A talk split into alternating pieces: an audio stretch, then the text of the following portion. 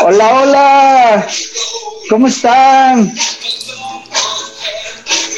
Hola Latinoamérica, buenas noches. Estamos en vivo, en vivo, en vivo. Este, pues aquí felices de, compartir con todos ustedes. Seguramente se van ya conectando las personas. Eh, pues como dice la canción, es un vicio para nosotros esto del fan racing es un vicio que, nos encanta, que nos apasiona, que llevamos muchos años y este, pues nada, muy felices de estar aquí con ustedes y siendo las 7.01 hora de la Ciudad de México, creo que es 9.01 Argentina, este Jero, nada más ahí el, el micrófono. Así es. ¿A qué hora es en Chile, Felipe?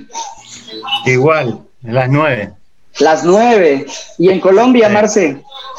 Las siete también, igual que México. Las siete, bueno, bueno.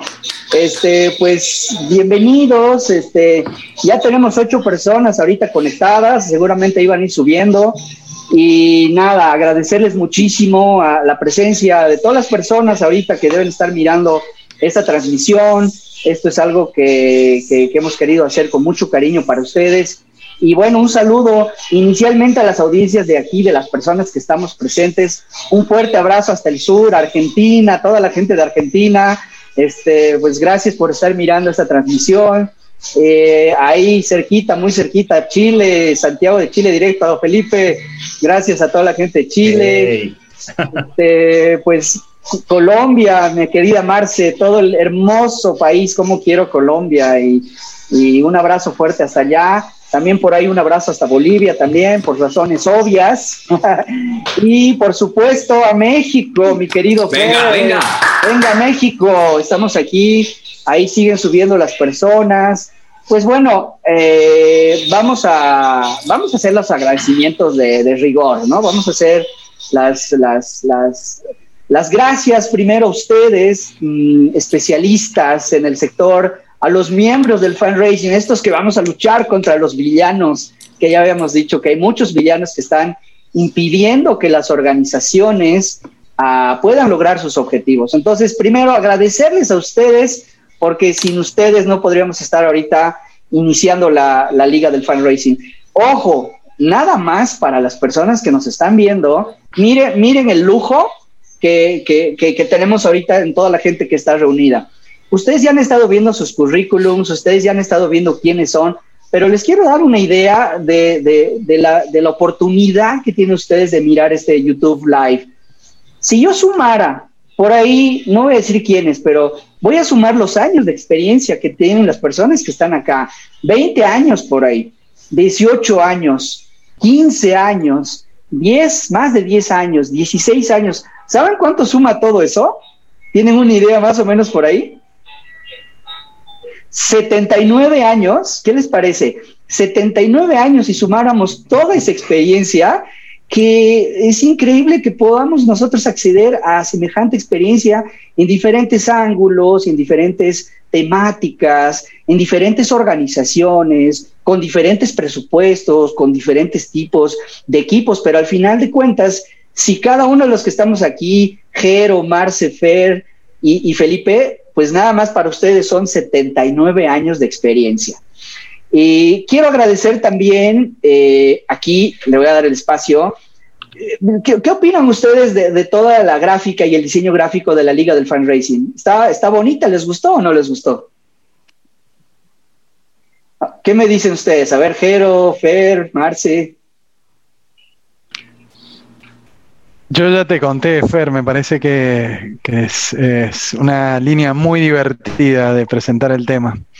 Alguna vez también, eh, en algún momento pensé también y diseñé algunas cosas parecidas en una, una idea eso de, poder tener eh, acceso a héroes o heroínas que pudieran ayudarnos a recaudar más fondos, ¿no? Así que no sé si me siento así hoy, pero, pero, voy a intentar responder eh, o de conversar seriamente del tema que si nos importa, nos gusta, nos apasiona y, bueno, y estamos también para, para algo importante, que es para poder ayudar a organizaciones eh, que están luchando por cosas que, que importan, ¿no? Por, por gente, por, por sistemas. Eh, así que bueno, esa, esa, es un poco la visión que tengo. Tu línea me encanta, me parece muy divertida, alegre eh, y una manera muy distinta también de, de tocar este tema.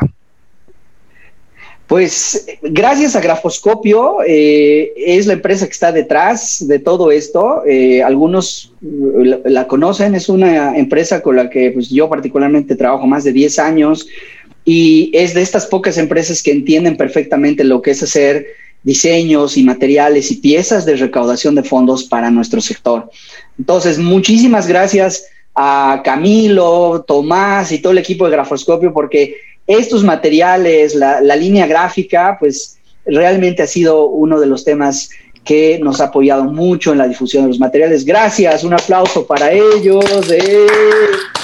Es la agencia, es la agencia que sabe de fundraising en Latinoamérica. Es la Exacto. Trabaja solo ONGs y te entiende perfectamente el mensaje y, y las audiencias, que es muy importante. Exacto, Marce. Bueno, pues gracias entonces a Grafoscopio que nos ha ayudado, gracias a ustedes. Quiero decirles que, que por favor empiecen a escribir aquí en el chat de, de, YouTube. Vamos a leer sus mensajes, queremos saber quiénes se están conectando, queremos saber eh, todo lo que ustedes opinen también, las dudas que tuvieran, por favor, váyanse al chat, empiecen a escribir cosas que seguramente les vamos a estar ahí contestando. Eh, y, el último punto en esta, en esta introducción es decirles que también si quieren ustedes, mándennos por favor sus eh, fotografías, queremos saber eh, desde dónde nos están acompañando, sáquense una selfie con su bandera, desde donde ustedes estén sacando eh, el tiempo para vernos. Aquí en el chat les dejo, si están desde México, ¿no? Este, ahí está, en el chat, mándenos sus fotos aquí a este, a este chat.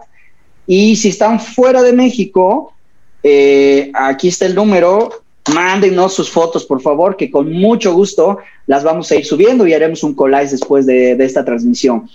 No se olviden suscribirse al canal porque, pues, para los siguientes episodios, episodio 2, episodio 3, es muy importante que eh, nada más con darle clic ahorita a suscribir, a suscribirme y, activar las notificaciones, ustedes se van a enterar no solamente de todos los capítulos que vienen, sino también se van a enterar cuando ya se suba la grabación de este video, ¿no?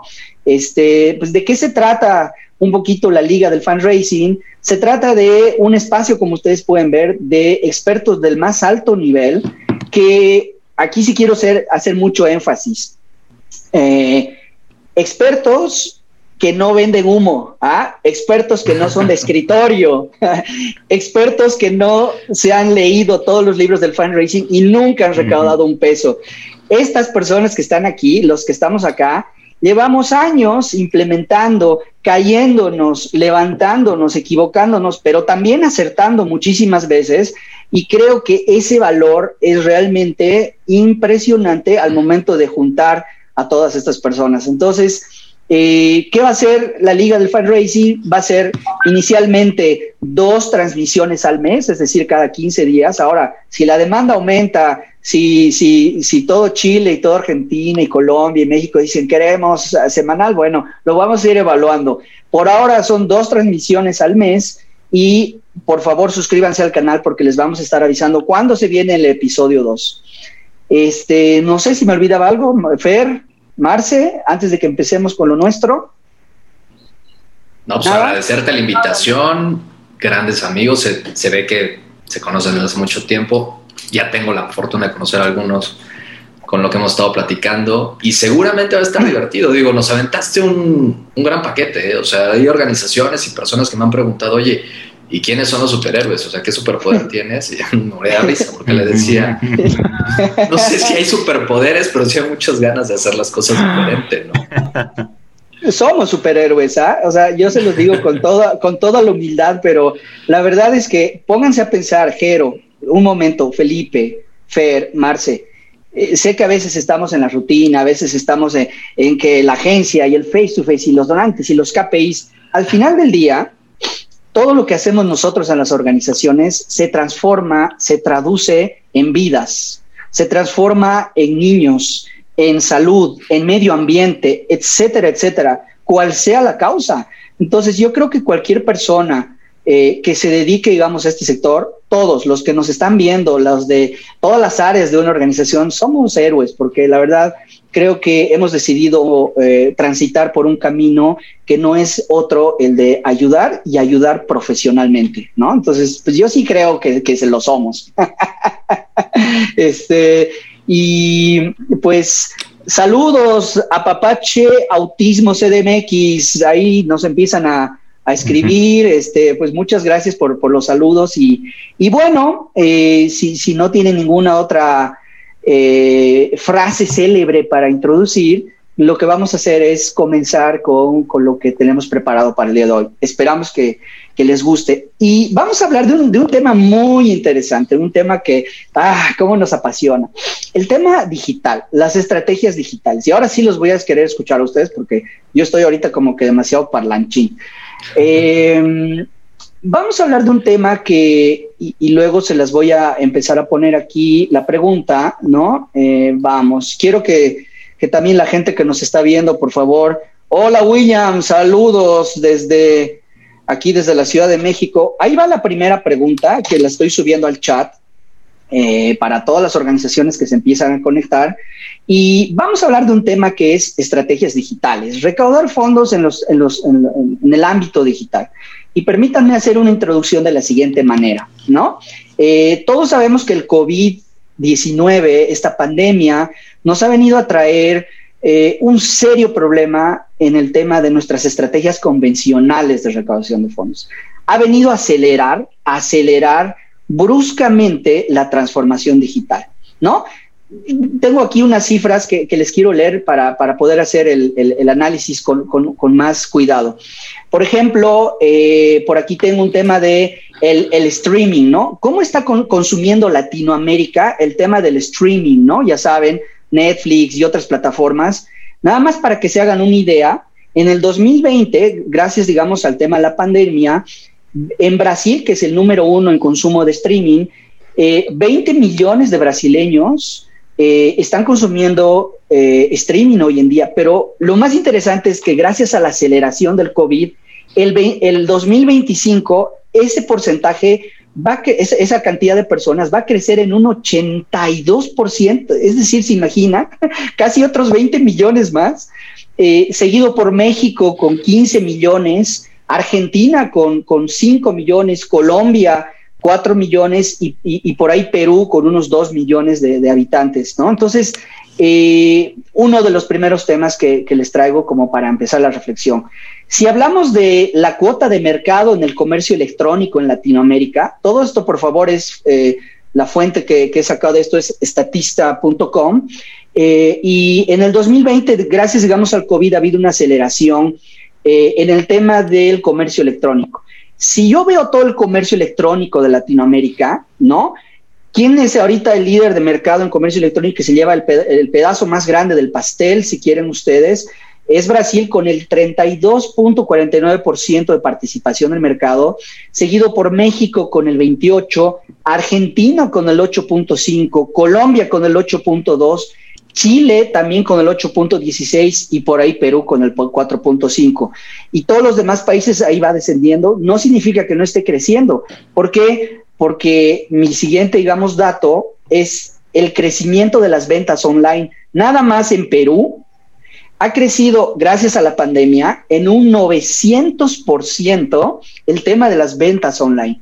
En México 500, en Brasil 130 y en toda Latinoamérica un 230%. Ok, hasta ahí, digamos, el tema de las, de las cifras de, la pandemia y creo que todos sabemos cómo esto ha empezado a acelerar el tema del comercio eh, electrónico, etcétera. Pero ahí va la, primera pregunta reflectiva para empezar nuestra charla del día de hoy. Eh, ok, la pandemia ha venido a acelerar, fantástico, pero antes de la pandemia, es decir, antes de que ocurra este tema del COVID-19, Resulta que ya había un mundo donde estaba abrazando el tema de las ventas online. Y más aún nuestro sector, el tercer sector, ya venía recaudando, organizaciones, continentes, países, ya venían haciendo un tema de recaudación de fondos digital. Y nada más me voy a quedar con un dato del Giving Tuesday, que seguramente todos ustedes conocen, que el Giving Tuesday nos dice lo siguiente, para quien no sabe en nuestra audiencia de quién es el Giving Tuesday, este, ah, bueno, hay saludos a toda la gente que está por acá. El Giving Tuesday es una acción que se hace una vez eh, al, al, año, después del Black Friday, después del Cyber Monday en Estados Unidos, y luego viene el Giving Tuesday, que es un día para dar, que también ya en, en Latinoamérica ya hemos visto que es un día para dar y etcétera. Miren, los datos del 2018, el Giving Tuesday Report nos dice, en un día, en un día, y por medios digitales completamente, recaudación total, 400 millones de dólares recaudados. Entonces, con esta reflexión, yo quiero iniciar nuestra hermosa charla entre todos ustedes en que, ok, hay un COVID-19 que ha acelerado, que nos ha obligado a ir, pero, pero había un mundo antes del COVID donde ya había el tema de la, de, de, de la recaudación digital. Y entonces, ¿por qué, ¿por qué las organizaciones recién empiezan a reaccionar? ¿Por qué recién quieren ahora todos estar en el mundo digital cuando esto era algo que ya sabíamos desde hace muchos años que deberíamos empezar a hacer y de la manera más profesional? Entonces, con esa introducción quisiera que ustedes, junto desde sus puntos de vista y experiencias, nos digan qué es lo que opinan sobre este tema. Bueno, yo, yo quiero empezar diciendo algo que, que, las organizaciones sociales hemos vivido y es el proceso eh, de aprendizaje y el proceso de conocimiento de las diferentes herramientas tecnológicas y, y, es que esto ha venido con el crecimiento de las organizaciones. Los equipos de fundraising inicialmente se dedicaban al fundraising tradicional y a medida que fuimos avanzando y que fue avanzando la tecnología y que el mundo digital nos invadió, pues las organizaciones sociales reaccionamos ante eh, poder capacitarnos y poder tener equipos capacitados eh, que pudieran hacer esta tarea.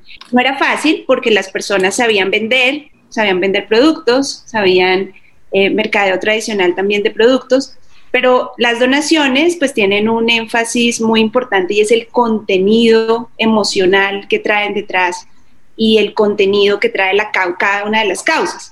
Entonces, eh, ese, proceso en el que las organizaciones aprendimos cómo combinar eh, el marketing digital con eh, nuestros contenidos y nuestras, causas, nuestras banderas, nuestra abogacía, nuestros derechos y todo lo que, lo que trabajamos desde las organizaciones, pues nos llevó a profesionalizar un equipo que pudiera lograr los resultados digitales. Y creo que se trata de un proceso y las organizaciones pueden ir en diferentes partes de ese proceso. No es necesario que todas estemos en el mismo, en el mismo momento eh, dentro de ese proceso, así estemos viviendo el mismo momento coyuntural que estamos viviendo ahorita.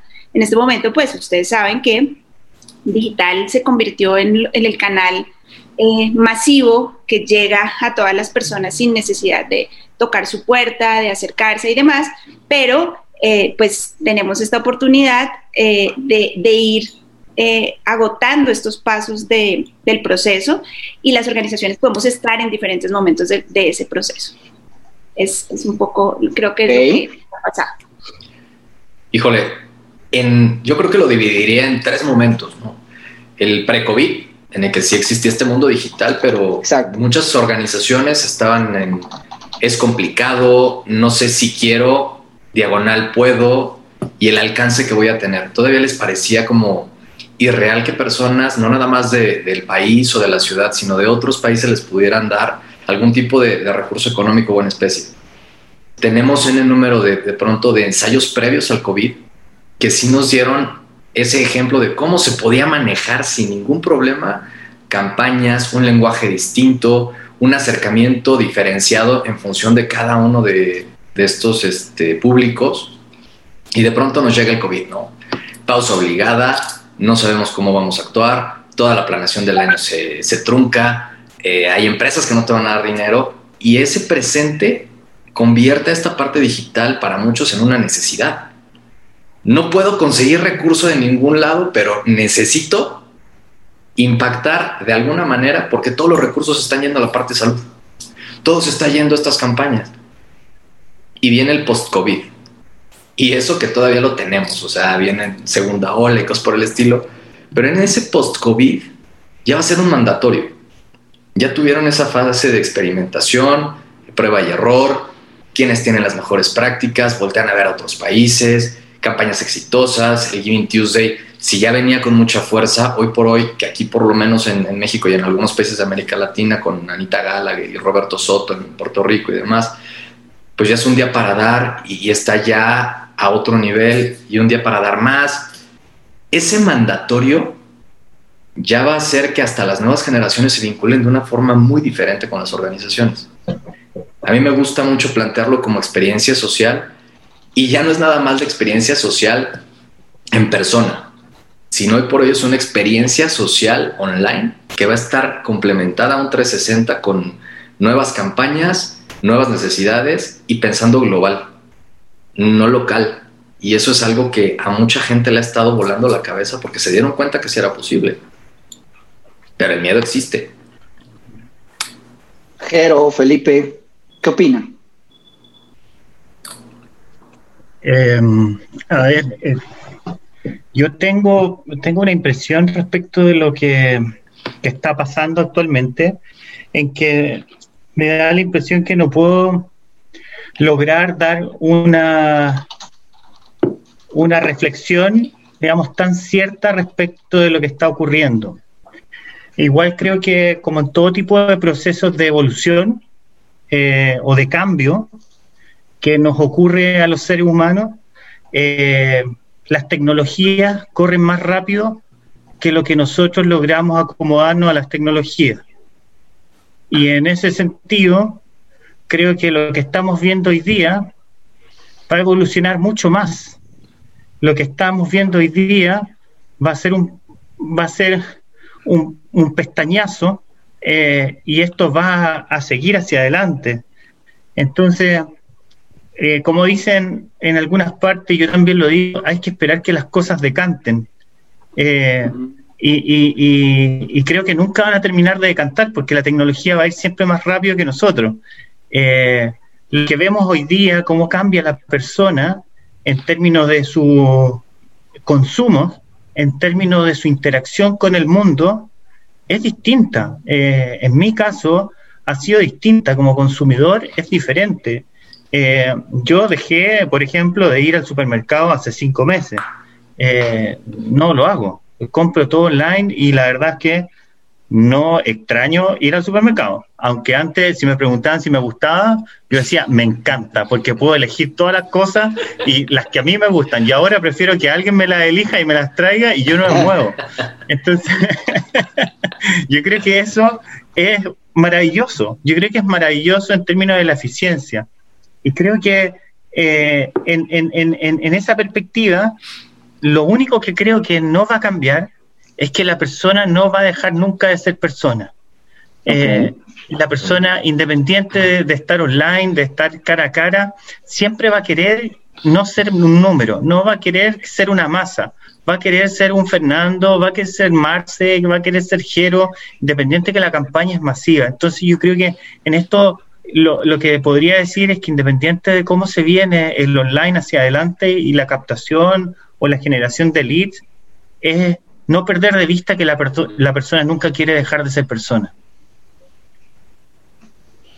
Está, muy bueno. no dije nada, no dije nada, pero tiré de todo. Miércoles, pero. Filosofaste, filosofaste un poco, pero. Salud por eso. Salud, salud. Con agüita aquí. Sí. ¿Tú qué opinas, Jero? está, muy bueno lo que decís, me dejas pensando en varios aspectos y ahora, ahora vuelvo a ese tema. Pero yo, yo eh, en particular, eh, yo, siempre voy a ser un optimista, ¿no? Y tengo esta sensación a veces de, que sobre todo los latinoamericanos tenemos rápido ahí el latigazo, ¿no? Es como, no, lo que no fuimos, lo que no hemos sido, lo que no vamos a hacer, y etcétera. O sea, eh, yo, yo, miren, creo que hay que hay que por ahí a veces salir tal vez o hay que intentar tener esta misma visión que tenemos de nosotros para con los demás sectores. Lo que ocurre al tercer sector le ocurre a todos los sectores realmente. Ahí conformamos en el tercer sector el mismo sistema que conforma el resto del mundo con el resto de cosas que se hacen. Entonces, y, y lo voy a poner de una manera bien pragmática estoy hace un tiempo, tengo un colchón que tiene más de 10 años, eh, es imposible comprar un colchón por internet y vos decís, bueno, puedo comprarme el mejor colchón, ni siquiera el mejor colchón, o sea, no tienen WhatsApp, no tienen eh, formulario, no tienen teléfonos algunos, o sea, le estoy hablando de un producto que podemos declarar premium, no sé, y así como estas experiencias, millones. Yo Aquí ya puedes comprar, ¿ah? O sea, aquí hay una marca que se llama Luna y ya todo, toda la experiencia es online, ¿ah? Me refiero, sí, pero y a eso es lo que viene COVID a traer en realidad y acelerar, ¿no? Entonces, hoy a, esto iba, ¿no? Creo que nosotros estamos metidos también como otras industrias eh, que también encuentran estas oportunidades, digamos, en estas crisis, mm. bueno, subidos a una oleada de digitalización, porque tampoco sería posible tener estos resultados, tener estas nuevas, eh, si quieren, en los colchones, ahora están vendiendo los colchones enrollados que te llegan en, una cajita. en una caja, eh, sí. Eh, esto es global, les digo, o sea, estamos en la Argentina o en México, yo ni idea de lo que ocurre allá, pero pasa en todos lados, o sea, se repite, es así. Y entonces, eh, pero no hubiese sido posible jamás sin eh, todo este proceso de digitalización obligado casi que hemos sufrido todos. Entonces así es como Felipe llega a, también a obligarse de alguna manera o a empezar a tener esta nueva práctica que, que tiene de comprar todo digitalmente. Entonces, por eso digo, en, e, hay varias cosas que ocurren, en, que, ocurren de alguna manera parecen paralelo, pero se terminan cruzando en este momento, es que, bueno, las organizaciones sociales, nosotros hace muchos años que vinimos eh, trabajando en organizaciones sociales, siempre han estado corriendo un poquito de atrás el tema de digitalización, pero siempre lo hemos estado corriendo, siempre. Y repito, esto pasa en todas las demás industrias, pymes eh, y empresas grandes también. Eh, y ahora que ocurre también toda esta digitalización casi obligada, ¿no? de todo el mundo, bueno, en donde empiezan a, a encontrarse eh, bueno, oportunidades, digamos, más concretas. Yo creo, para volver a lo que Felipe estaba diciendo, de que es muy posible que después de que abusemos de tanta digitalización, después digamos, qué lindo que era tener un phaser, por Dios, qué bonito que era tener... ¿Cómo me gustaría que venga alguien a, a interrumpirme en la calle y decirme de que puedo ayudar a no sé quién? Entonces, porque es así, en ese sentido vamos a siempre oscilar, digamos, ¿no? De un lado al otro. En este momento estamos transcurriendo a un sistema, a un, a una nueva globalización digitalizada, digamos, eh, que creo que, que, en algún momento va a volver a intentar a reacomodarse, ¿no? Esto es así en todo, digamos, si queremos seguir filosofando. Pero... Es decir, Jerónimo nos está diciendo que de aquí a unos años vamos a estar tan digitalizados que luego salir con alcancías a la calle va a decir, no, qué hermosa, volver otra vez. o sea, no, Como la liga de fundraising. Exacto. Como la liga del fundraising, o sea, tomás una idea que estaba en boga hace tantos años y la traes de nuevo con algo recuperado, ¿no? Con algo nuevo, renovado, eh, con un discurso, con una propuesta nueva. Eh, vieron, es como volver a traer de estilos viejos, ¿no? Que lo vintage, ¿no? Eh, es así, es así. Pues sí, también algunos ya hasta por la edad estamos bien vintage, ¿no? Pero bueno, este, ok, ok, me, me, gusta, digamos, este, los análisis, los puntos de vista. Este, solo esperemos que, digo, mi pregunta era, ¿por qué recién las organizaciones? ¿no? Si es que había un mundo, nada más creo, ya una reflexión muy mía, es que eh, las organizaciones debemos ir viendo también lo que está ocurriendo en los otros sectores, ¿no? A veces estamos un poquito mirando solo lo que ocurre en nuestra realidad y por este otro lado ya están en inteligencia artificial, ya los paquetes se quieren mandar en drones y no sé qué, y a veces pareciera que está prohibido mirar, ¿no? Y yo sí creo que eh, el consumidor digital, es decir, el, consumidor en esta era, pues tiene mucho que ver y mucho que analizar su comportamiento, porque así como se comporte, seguramente que así va a donar también, ¿no? Entonces, creo que eh, no debemos como organizaciones dejar de ver eh, los avances, eh, cómo va la industria, cómo van las ventas, cómo va Amazon, cómo va las grandes empresas. ¿Por qué? Porque ah, por ahí también seguramente hay algo que nosotros podemos rescatar para lograr nuevas estrategias de recaudación de fondos digitales, ¿no? Este, pues lo que me da pie para entrar, ahora sí un poquito, nos centremos más en el tema. Y les quiero preguntar lo siguiente. ¿Qué es para ustedes eh, una estrategia digital de recaudación de fondos? Entendiendo que, eh, pues perdón si alguien en la audiencia o alguien podemos ofender con esto, pero eh, porque muchas organizaciones consideran que tener una fanpage en Facebook o subir malos contenidos, pero malos contenidos, ¿no? Nada planificado, sin estrategia, etcétera, etcétera, creen que es suficiente. O cuando tú preguntas a algunas organizaciones, oye, ¿cómo vas en tu estrategia digital? Ah, pues sí, tengo una estrategia digital.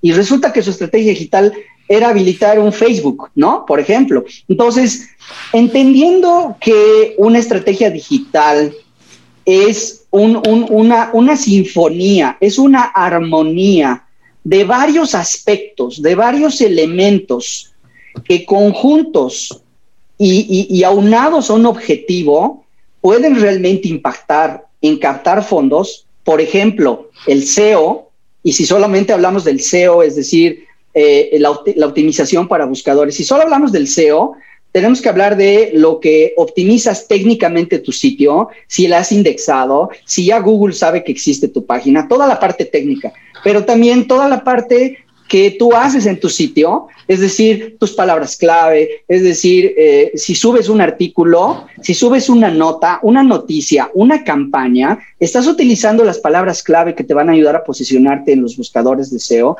Es decir, si solo hablamos de SEM, pero también si hablamos de SEM y empezamos a, a, pagar pauta, esa pauta está bien segmentada, está dirigiendo un objetivo, este, nuestras redes sociales, el diseño de la página, mi página tarda más de tres segundos en abrirse cuando alguien entra y entonces más de tres segundos es que ya, ya, ya perdiste la atención de las personas, etcétera, etcétera. Entonces, todos esos elementos que cuando están unidos armónicamente realmente dan un impacto en Internet, eh, ¿qué, consideran ustedes eh, que es una estrategia de recaudación de fondos, de fundraising digital en estos tiempos?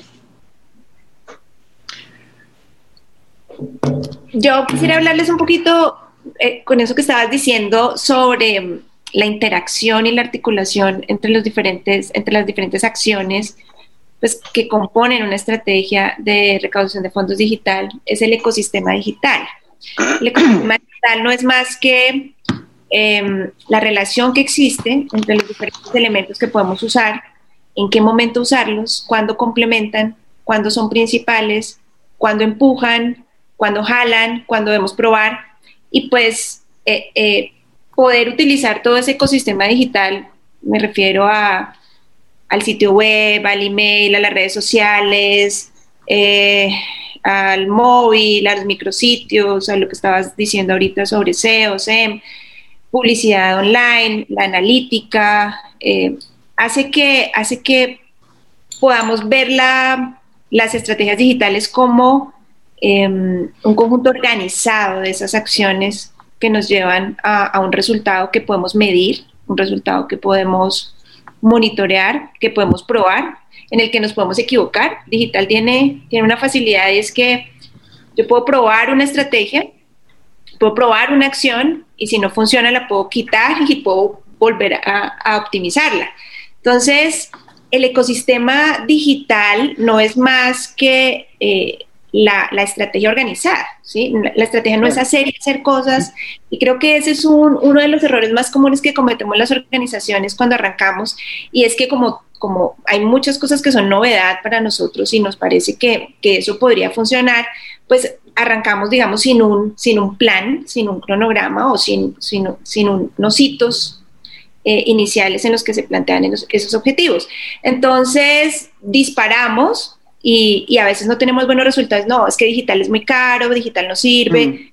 porque efectivamente eh, necesitamos definir por dónde comenzar, cuál utilizar, cómo complementar. Digital no es una sola actividad en una estrategia, son, son todas estas pues eh, articuladas en diferentes tiempos, a veces simultáneas, a veces una complementando a la otra, a veces una empujando a la otra, a veces una te lleva a la otra.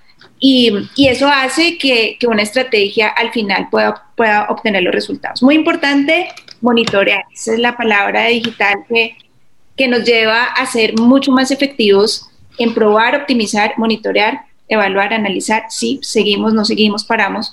Eh, y también podemos parar y también nos podemos equivocar, pero también podemos decir, no más, no va más, no, no vamos a seguir invirtiendo en una cosa que no está funcionando por, por, por diferentes motivos. Yo creería que por ahí puede ir em, la definición o, o, el, o, la conceptualización de lo que es una estrategia digital.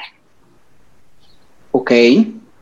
Fíjate lo importante y cómo, cómo lo menciona. Eh, para llegar a esa estrategia digital y más, digamos, hasta por formación, ¿no? Porque soy comunicólogo, necesitamos definir los targets.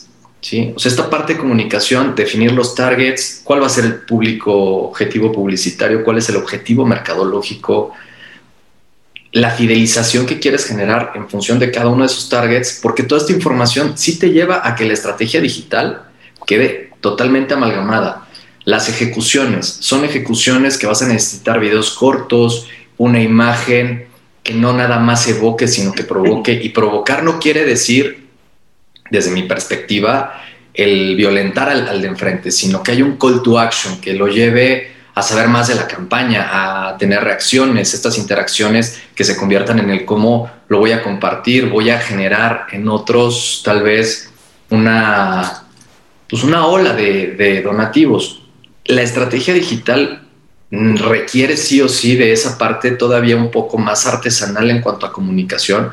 Y eh, no sé, en el ejemplo de, de grafoscopio, entiende la agencia perfectamente lo que hacen las organizaciones y hay organizaciones, y estoy seguro que no nada más en México, reciben de pronto apoyo o mm. servicios de algunas agencias que no entienden que no es un producto como un refresco de cola.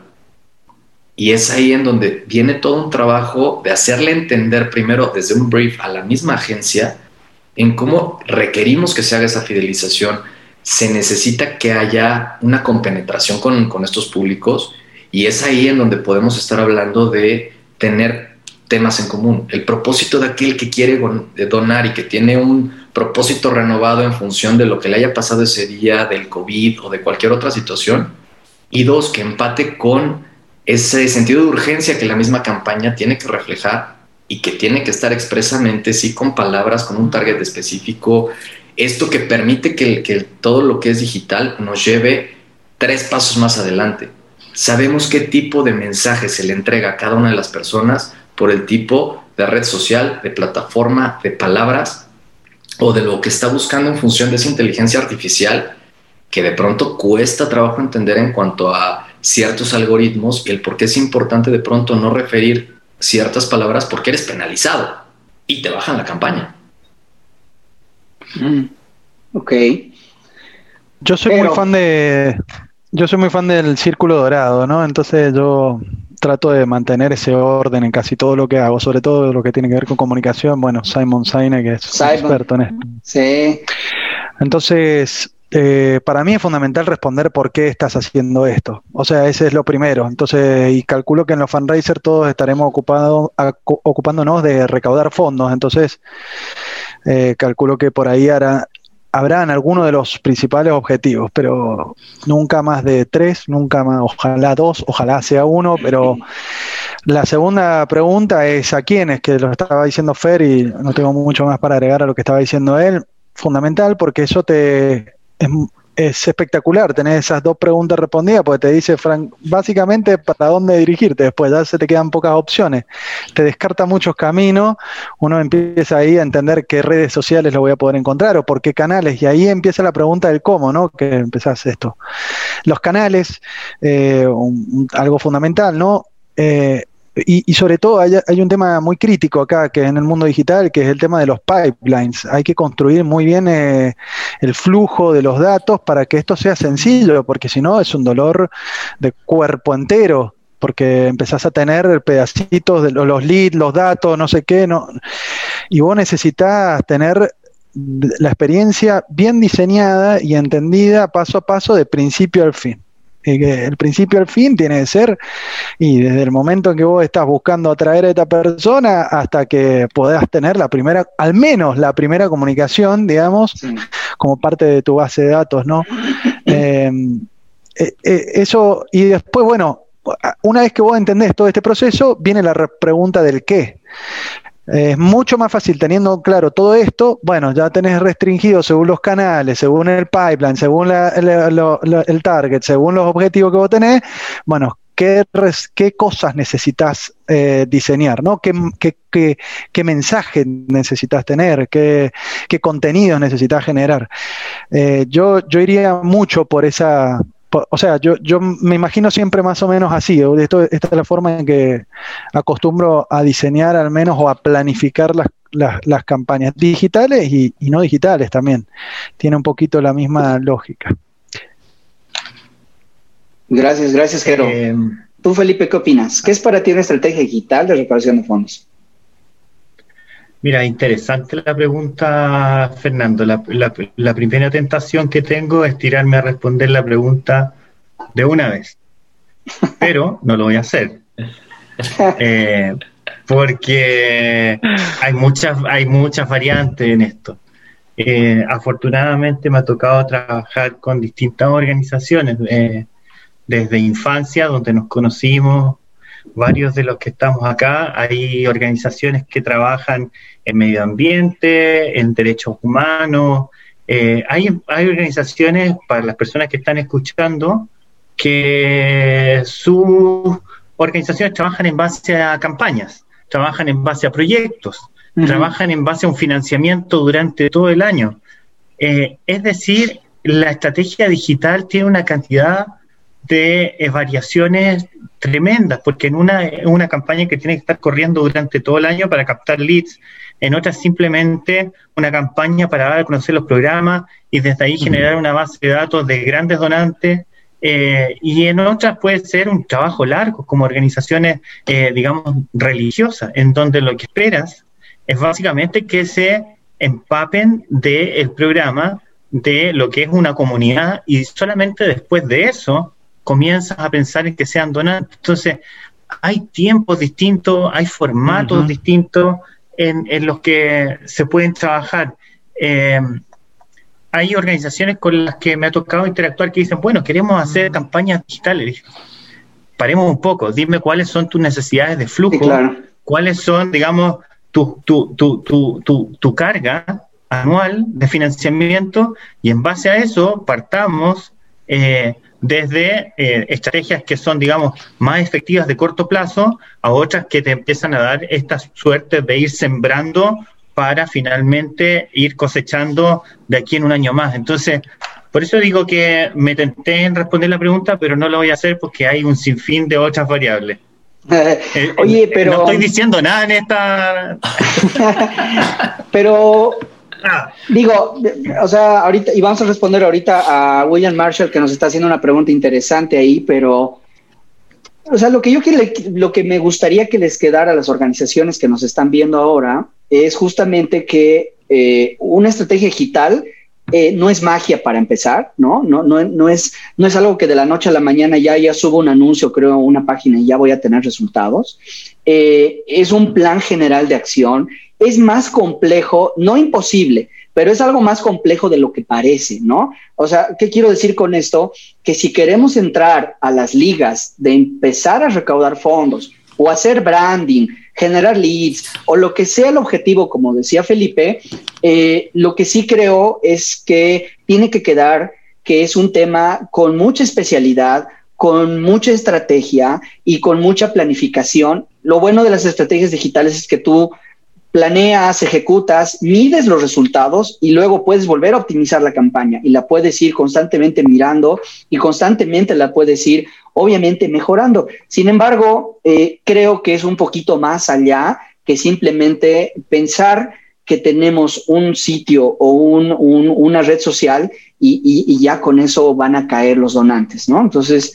Ah, eh, hay Fer, hay Fer que, que igual... Eh, hay que, creo que hay que ser, digamos, más optimista de alguna manera, ¿no? Porque creo que estamos al alcance de, acciones eh, que pueden ser muy, muy impactantes para muchas organizaciones, porque como estaba hablando Felipe, eh, es muy variada o sea, es realmente prácticamente infinita, digamos, las posibilidades que pueden ocurrir en todas las realidades que, hay en América Latina para organizaciones de todos los tamaños, etcétera. Yo sé que en este momento no estoy diciendo nada, pero ahora voy al punto. Eh, eh, he visto acciones muy simples con WhatsApp funcionar extremadamente bien, recaudando muy bien y es un simple mensaje. Entonces, y yo y yo por ahí a veces eh, trato de salir un poco de, la lógica de, planificar muchísimo, porque pones un montón de tiempo y energía y expectativa a algo que está destinado a fracasar, como todo lo que planificamos muchísimo. o sea, yo mi punto es acá es que por ahí hay que ponerse en esta Mire, tengo cuidado al decir eso, pero eh, me pondría más en la lógica de estos movimientos ágiles, ¿no? De toda esta onda ágil, de salir a probar. Bueno, es tu primer paso, lo hace un poco cojo, no importa, pero salí a probar, no funcionó o faltó algo, volvés, mejorar, volvés, y vas recreciendo haciéndolo esto una evolución, ¿no? Eh, porque también a veces le metemos tanto a la cacerola que se vuelve un bodoque que no quiere comer nadie, ¿se entiende? Eh, entonces, yo, yo agrego ese, ese puntito porque me parece que es una perspectiva que tenemos que empezar a tomar, sobre todo porque hay quienes pueden permitirse, eh, muchos que pueden permitirse a planificar cosas grandes, cosas gigantes de muchas personas, de muchos componentes, muchas variables, pero, pero hay veces que un grupo de WhatsApp viene, es más, revisar tu lista de WhatsApp y de un buen mensaje bien escrito tiene más efectividad que lo anterior. Eh, entonces, bueno, te, rescato ese puntito porque me parece que, eh, insisto, con la idea de que hay de ser optimista, creo que se puede, se puede encontrar caminos para todas las organizaciones y todos los momentos de las organizaciones. Gracias. Oye, William Marshall, eh, William Marshall nos pregunta lo siguiente: ¿SEO o SEM? ¿Qué es mejor, no? Este, pues yo te diría, William, no, sé ustedes quién quiera participar, yo digo los dos, ¿ah? Es decir, el, equilibrio perfecto es SEO, es decir, que no pagues, pero que hagas realmente un buen trabajo en tu sitio web, que lo optimices de una manera adecuada, que esté indexada con Google, este, que tenga el mapping, que, etcétera, todo lo, básico, que no tarde en cargar las imágenes, toda la optimización de tu sitio, pero también los contenidos que tú vas subiendo constantemente, porque a veces nos ha pasado, ¿no? De pronto tú eh, eliges unas, unas palabras clave y no sé qué, y, de pronto a veces el área de comunicación sube una nota ¿no? Sin el cuidado necesario de incluir las palabras clave que tú tienes que ir poniendo para que Google te, encuentre cada vez más relevante a determinados términos de búsqueda, ¿no? Entonces, yo creo que el SEO es algo que tienes que hacer todo el año, todo el año, sin que inclusive necesites tener campañas, pero el SEM lo que te da es un, eh, en un corto plazo, poder llegar de manera, eh, digamos, masiva, o incrementar tu alcance de una manera interesante, ¿no? Entonces, si me preguntan a mí, Fernando, yo eh, entiendo que el SEO y el SEM debería ser un equilibrio entre ambos eh, y, cada uno tiene, digamos, temas importantes. El SEO tarda más, es de un mediano a largo plazo y el SEM te permite también rápidamente este, generar un alcance, digamos, a las audiencias que tú estás definiendo. No sé qué opinan ustedes. Pero son diferentes, ¿no? O sea, tienen objetivos distintos al final. El, el SEM, que es la publicidad que puedes sacar en, en algunas páginas que se mueven em, masivamente y poner un anuncio, pues en Colombia, por ejemplo, para donaciones no funciona tanto, ¿sí? Eh, no lo usamos mucho tampoco, porque es costoso, porque tiene algunas, digamos, eh, en Colombia, yo no sé si vamos a hablar ahorita de esto. Ahí vamos, ahí vamos. Eh, no, no funciona más traer los leads, es decir, traer las firmas y traer los datos de las personas antes de hablarles directamente de la donación, antes de lanzarnos a, pedir el dinero directamente. Entonces, la mayoría de campañas desde hace ya unos años eh, buscan generar, generar la información para luego llamarlos o luego escribirles o luego contactarlos por otros canales. Entonces, em, por eso tampoco la publicidad directa nos, nos funciona tanto. El SEO sí, pues lo utilizamos para, para optimizar las páginas, para, para poderlas conectar en los buscadores y para aparecer, em, digamos, en los primeros lugares y poder generar interacciones y poder generar interacciones con la página y traer a la página el tráfico que necesitamos. Pero entonces, mm, digamos, no hay uno mejor que otro, sino depende de tu mercado y depende también em, de, lo que, de lo que quieras hacer. Son dos objetivos distintos, el ¿Alguien más quiere opinar sobre este tema o nos pasamos al, al, al siguiente temita? Ok. Este, bueno, y vamos a volver a hablar de lo que dijiste, Marce. Eh, más adelante viene justamente en algo que se llama el funnel de marketing o el funnel de ventas, ¿no? Ahorita, ahorita mismo llegamos a ese, a ese punto. Y mm, ahora sí, ahora sigue, me, encantaría hablar de un tema que eh, está, digamos, en el inicio. Es la puerta de entrada al momento de diseñar una estrategia digital. Y este inicio se llama el buyer persona. Tal vez muchos por ahí eh, que nos están viendo y escuchando dicen, pero ¿qué es eso del buyer persona? El buyer persona es el segmento, la audiencia a la cual tú quieres llegar. La diferencia es que el buyer persona es que tú te imagines, que tú visualices eh, quién es la persona que va a consumir tus contenidos. Porque creo que estamos todos de acuerdo que cuando diseñamos un sitio web, lanzamos una campaña y la lanzamos al aire, el peor error sería esperar que, a ver, a ver quién cae, ¿no? A, ver quién, a ver quién ve mi campaña. Es decir, en marketing digital, lo que se aconseja es primero definir tu buyer persona, es decir, quién quieres que te done, cómo es, cuántos años tiene, qué intereses tiene, eh, hasta casi, casi cómo es físicamente, ¿no? En, las estrategias de marketing digital, eh, incluso se hace el ejercicio de que te imagines cómo es, qué puesto tiene, cuántos hijos tiene, etcétera, etcétera, etcétera. ¿No? Entonces, entendiendo que es el segmento de mercado o la audiencia, digamos, a la cual inicialmente tú vas a definir para lanzar tus campañas de recaudación de fondos, aquí hay algo bien interesante que, que quiero preguntarles a ustedes. Y es el siguiente enunciado. Y dice, la información demográfica, porque habitualmente empezamos a segmentar demográficamente, ¿no? Si entramos a las a, la, a Facebook Ads o cualquiera de las herramientas, digamos, para pagar pauta en las redes sociales, lo primero es que segmentas por lugar, por edad, etcétera, ¿no? Es decir, la segmentación eh, demográfica. Si yo les dijera que la, segmentación demográfica es casi inútil y me voy a basar en algo que les quiero mostrar, va a ser de las pocas cosas que vamos a ver, este, eh, digamos, como, como, como presentación aquí, y, les quiero mostrar un poquito eh, el siguiente, la siguiente gráfica, pero el tema de mm, el buyer persona y definir el buyer persona como inicio de mi estrategia digital, ¿ustedes consideran que es importante, que, que, no, que, que, pues no lancemos nomás la campaña y, vemos cómo va? Eh, ¿Qué opinan ustedes? Bueno, y antes, si me permiten, les quiero mostrar esto me, dicen si se está viendo, ¿no?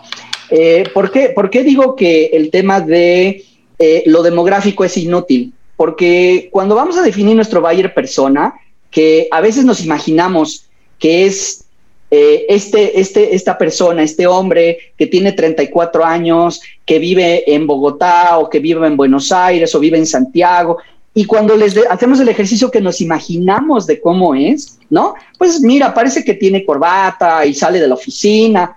Pero en realidad, cuando vemos los datos de nuestros donantes y a veces hasta los conocemos, resulta que la identidad verdadera, ¿no?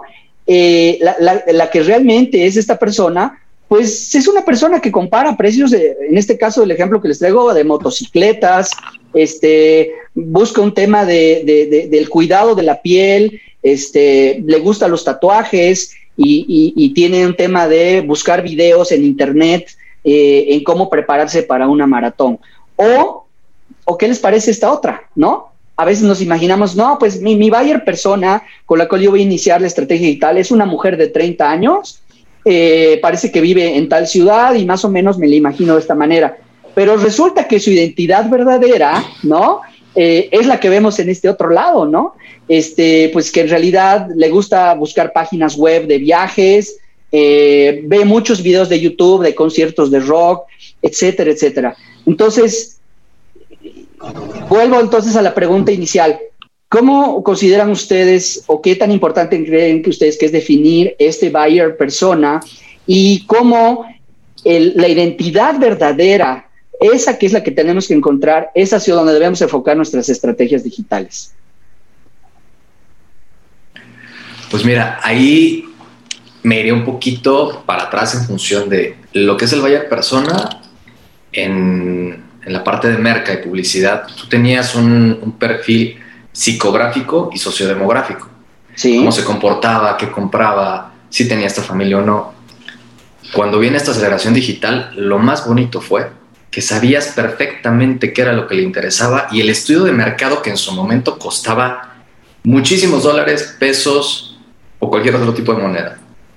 De pronto, ese estudio de mercado se veía en esas redes sociales tenías un vaciado de información tan puntual que sabías de pronto qué era lo que consumía en fin de semana, en dónde estaba y de qué manera le gustaba.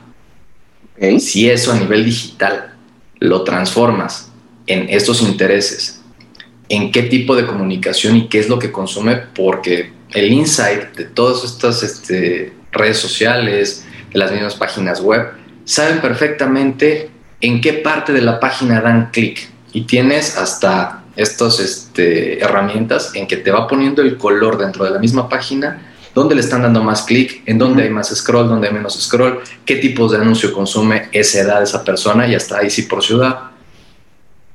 Pero cuánto tiempo está realmente en tu página.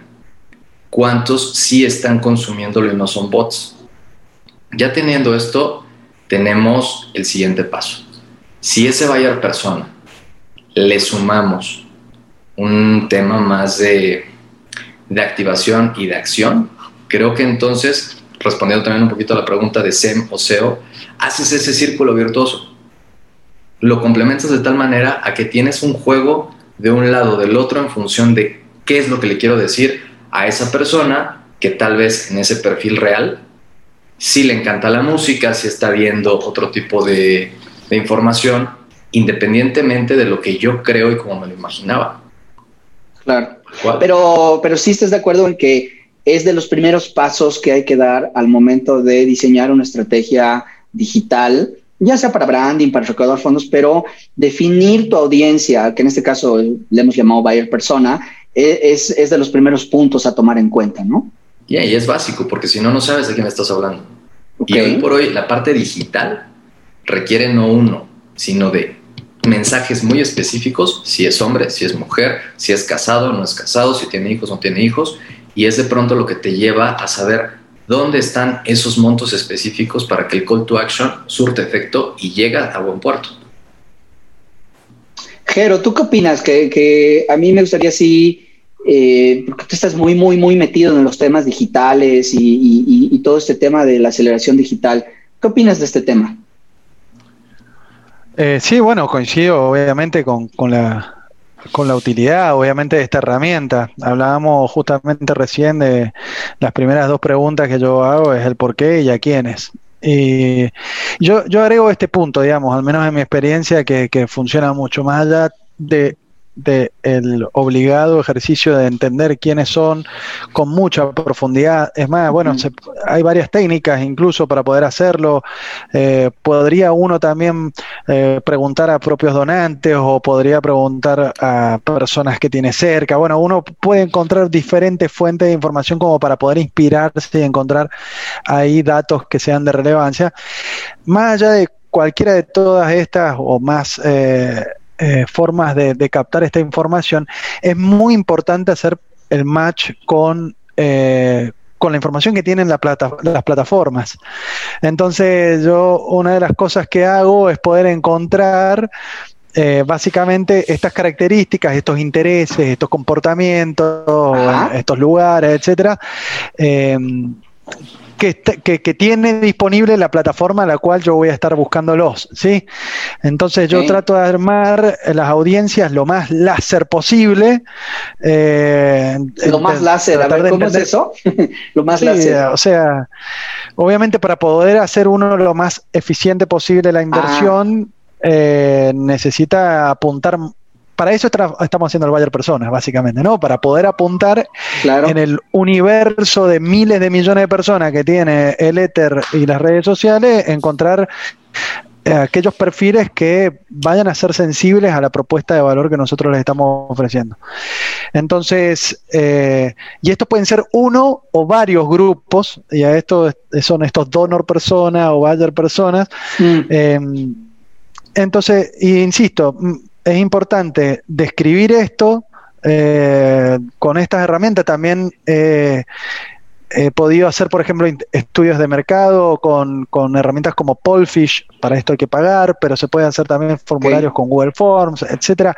Se recupera la información máxima que se pueda, digamos, pero que tengan que tener estas variables que vos ves acá, tengan correspondencia con las variables que podés encontrar en la red, digamos, ¿no? Pues si después ese interés o ese comportamiento que vos estás relevando no vas a poder encontrarlo o no lo vas a poder poner en la red, eh, que estás queriendo perfilar eh, esa audiencia, no tuvo valor al final de cuentas. Entonces es importante hacer ese match, ¿no? De encontrar esas esos dos mundos, ¿no? Entonces, y ahí eh, tiro rápido, esta herramienta es muy conocida, por ejemplo, la de Facebook, es probablemente de las más conocidas, Audience Insights, y ahí pueden jugar un poco a construir eh, estos buyer persona utilizando la información que tiene el propio Facebook para, eh, para poder hacerlo. Y ahí se dan cuenta qué cantidad de personas tienen, qué intereses tienen esas personas. Bueno, tira bastante más informaciones, pero bueno, una herramienta bastante útil para poder aterrizar lo que estoy diciendo de alguna manera. Excelente. Muchas gracias. No sé, Marce, Felipe, ¿qué, qué opinan de este punto? Bueno, yo solamente quiero decir una cosa chiquita y es haciendo alusión a algo que habla Marcelo eh, Iñarra del poder de la gente, es que eh, nosotros le estamos hablando a personas, le estamos hablando a, gente y tenemos que saber que mm, uno en, redes sociales, por ejemplo, hay, hay de todo, ¿sí? Que, y que no todo es para todo el mundo. A veces cuando arrancamos, ¿cierto? Cuando arrancamos con nuestras campañas, Em, solemos hablarle igual a todo el mundo y le hablamos igual a los voluntarios, le hablamos igual a, la empresa. A, la empresa, le hablamos igual a la cooperación, le hablamos igual a los donantes individuales o a los potenciales donantes individuales. Y, resulta que le estamos hablando es a un montón, por ejemplo, de millennials, ¿sí? que, es, que es, digamos, el, el grueso y lo más grande que tienen algunas de las redes sociales. Entonces, no todas las redes sociales son iguales, no todas las redes sociales tienen las mismas audiencias, las mismas edades, los mismos intereses y em, el, poder hablar directamente con ese objetivo al que nosotros queremos llegar, pues es, como la clave de no botar el dinero.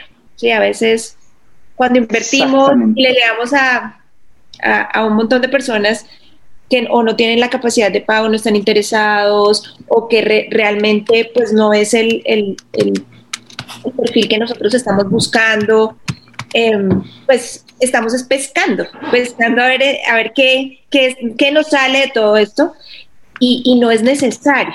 que tenemos que saber que existen herramientas para hacer un poquito lo que, lo, que hablaba eh, Jero de, del láser, es, poder apuntarle a donde, donde efectivamente queremos llegar con el objetivo que, tenemos. Otra cosa súper clave es, una cosa es hacer campañas de donaciones y otra cosa es hacer campañas de posicionamiento, otra cosa es eh, querer vernos de alguna manera ante, ante diferentes audiencias y todo se hace en, las mismas redes, o sea, todo se puede hacer en las mismas redes, pero cómo, cuándo, en qué momento, de qué manera, ¿sí? ahí es donde, donde podemos sentarnos a pensar un poquito a quién, cómo vamos a llegar, con qué mensaje, esto, esto le estamos hablando a tal persona, le estamos hablando a tal grupo, y se pueden construir herramientas sencillas para, para poder ser más específicos. Yo creo que ese es, ese es un buen mensaje, que seamos específicos. Gracias. Antes de, ahí, antes de que Felipe nos dé su punto de vista, yo voy a resaltar en negritas y, y, así con un marcador fosforescente lo que dijiste, para no votar el dinero en vano, ¿no? Es de, eh, o sea, así de impactante puede ser el no definir previamente tu buyer persona con el nivel de profundidad que se pueda, porque al final se trata de inversión. Si tú le vas a invertir, la idea es que ese dinero no se vaya, pues así por, por, por el caño, ¿no? Felipe. Yo, yo creo que en, de cierta forma todos los puntos que, que se han mencionado, que comentó Marcela recién, en términos de la inversión, Fernando antes nos habló de, de, las segmentaciones eh, y, de las comunicaciones y Jero nos dio la explicación, digamos, en profundidad de cómo utilizar eh, esta definición de público objetivo ya se ha dicho, eh, digamos, casi todo, creo yo, lo más relevante.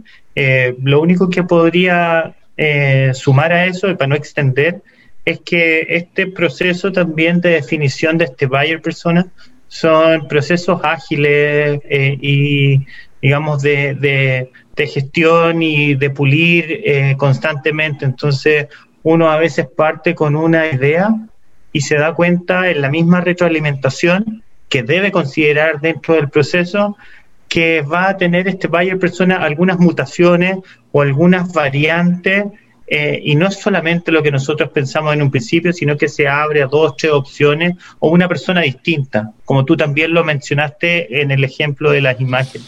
Entonces, es ojo con el proceso. Eh, no solo es importante echar a andar, sino también en el muy corto plazo durante las campañas, revisar si efectivamente era y cómo hay que ajustar. Entonces, ir constantemente mm, optimizando, si la palabra es la adecuada, nuestros buyer personas y nuestras audiencias, que una vez que tú lanzas una campaña, ya te da una cierta data, te da cierta información de comportamiento que luego te puede permitir para seguir ajustando constantemente, ¿no? Este, las campañas que tú tengas, porque te va a empezar a, arrojar nueva información, por ejemplo, de comportamiento, de a qué hora, a qué hora le dan clic, etcétera, que como dices tú, puede ir ajustando tu, tu, tu, audiencia, digamos, eh, que hayas definido inicialmente. De acuerdísimo. Bueno, ahora sí, este tema ya casi como para ir un poco cerrando, pero este es un tema bien importante. Ahora sí, este, me encanta este porque, a ver, voy a tratar de, ejemplificar el cómo hablar del funnel de marketing.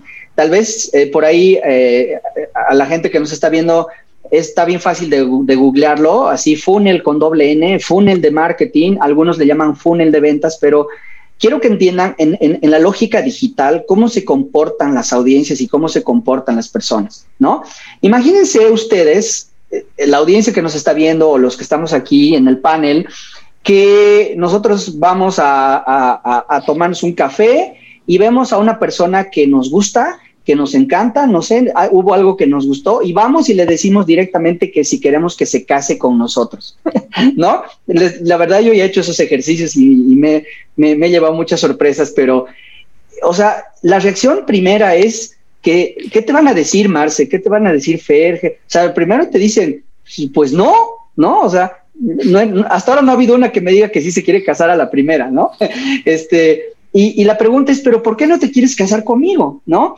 Y la respuesta casi en un 90% siempre ha sido, porque no te conozco, ¿no? O sea, yo no sé cuáles son tus hábitos, yo no, pues primero vamos con calma, ¿no? Primero invítame un café ya que estamos en el café. Si quieres, luego a la semana vamos al cine y nos empezamos a conocer, porque por ahí a ti no te gusta el deporte, yo soy amante del deporte. Entonces, con este ejemplo, ¿qué quiero decir y introducir este tema? Eh, el funnel de ventas, que básicamente lo que te dice es, eh, eh, tiene la forma de un embudo y te dice, primero, siguiendo un modelo que es el modelo AIDA, primero tienes la, la, la, el awareness o la atención, luego generar interés, luego generar deseo y luego la acción, ¿no? mi pregunta es la siguiente, porque les quiero decir que en lo que va de la pandemia, de organizaciones bastante grandes, no voy a dar nombres, pero al menos aquí en México, no sé, me gustaría que ustedes me digan pero de organizaciones muy grandotas aquí, y se nota que le están invirtiendo un montón de lana en, Facebook, en Instagram y, en YouTube, donde yo veo el anuncio eh, bastante bueno, eh, una buena foto, o sea, cumple con los lineamientos, digamos, un copy corto, la foto es buena, es emotiva, no sé qué, pero inmediatamente está el botón de donar, inmediatamente, ¿no? Entonces, la pregunta que les quiero hacer a ustedes, entendiendo lo que es el comportamiento de un funnel de ventas, donde primero tienes que llamar la atención, ahí vas a filtrar y solamente te van a quedar algunos para llevarlos a la etapa de interés. Y obviamente tus estrategias digitales deberían ir llevando a, tus audiencias paso a paso en esas etapas, porque a mí me sorprende por qué las organizaciones sacan campañas donde tienen el botón donar siendo que pareciera que es el mismo ejemplo del te quieres casar conmigo a la primera vez, ¿o no? ¿Qué les parece? déjame, discúlpame Marcela, yo sé que no. generalmente te toca a ti primero, pero voy a saltar esa parte. No, no, Dale, dale. Eh, yo creo que acá, Fer, es, muy buena la pregunta. Eh, y creo que responde, eso del botón equivocado en el momento equivocado responde a un mal diseño de una estrategia de fundraising en general, de la estructura, de no entender con qué organización estamos trabajando. Es muy diferente plantear una estrategia como esa para una organización internacional que tiene un presupuesto, que tiene la posibilidad de equivocarse, eh, versus otra organización local que, no, tiene la posibilidad de equivocarse. No se puede, no, no se puede dar el lujo de equivocarse y perder tiempo.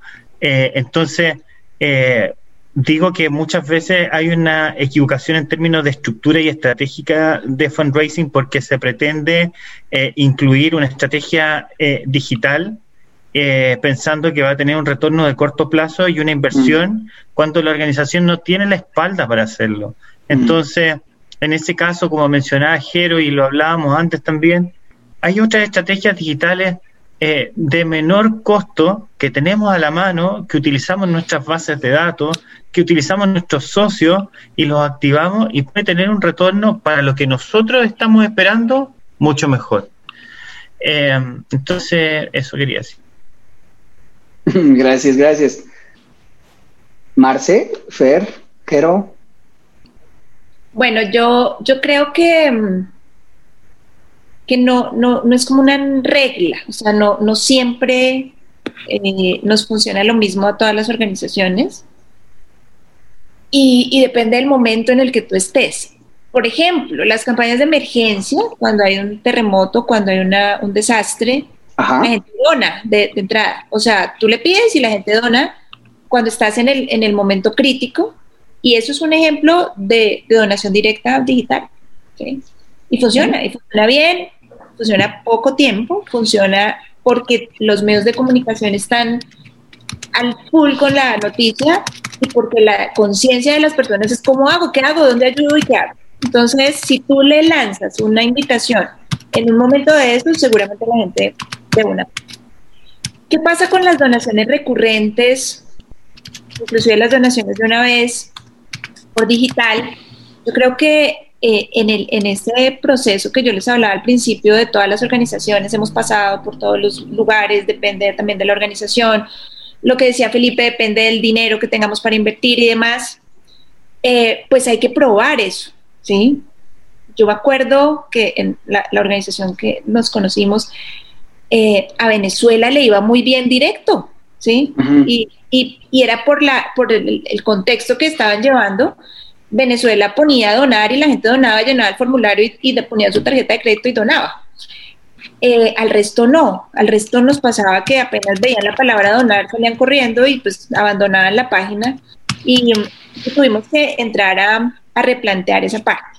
Entonces, lo, digamos que el aprendizaje que hemos tenido con esto es que pues a los donantes hay que prepararlos cuando vamos a lanzar eh, una campaña en frío, o por lo menos donantes que no conocemos, eh, pues hay que hacer el previo y hay que hacer la expectativa y hay que trabajar un poco en lo que ellos están interesados y hay que, hay que poner historias, hay que poner noticias y hay que empezar a, preparar ese terreno.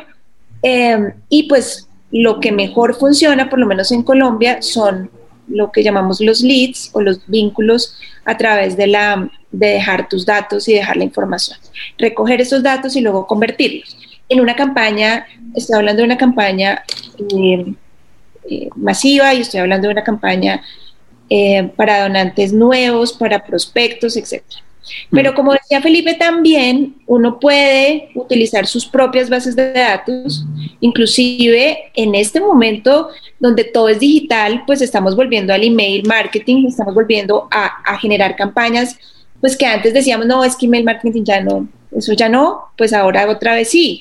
Porque, porque la gente empieza a, generar vínculos de solamente tenemos digital en este momento para generar vínculos y empezamos inclusive a hacer campañas de aumento de aporte y empezamos a hacer campañas de, fidelización y de otro tipo de enganche, pues, em, a través de, cosas directas.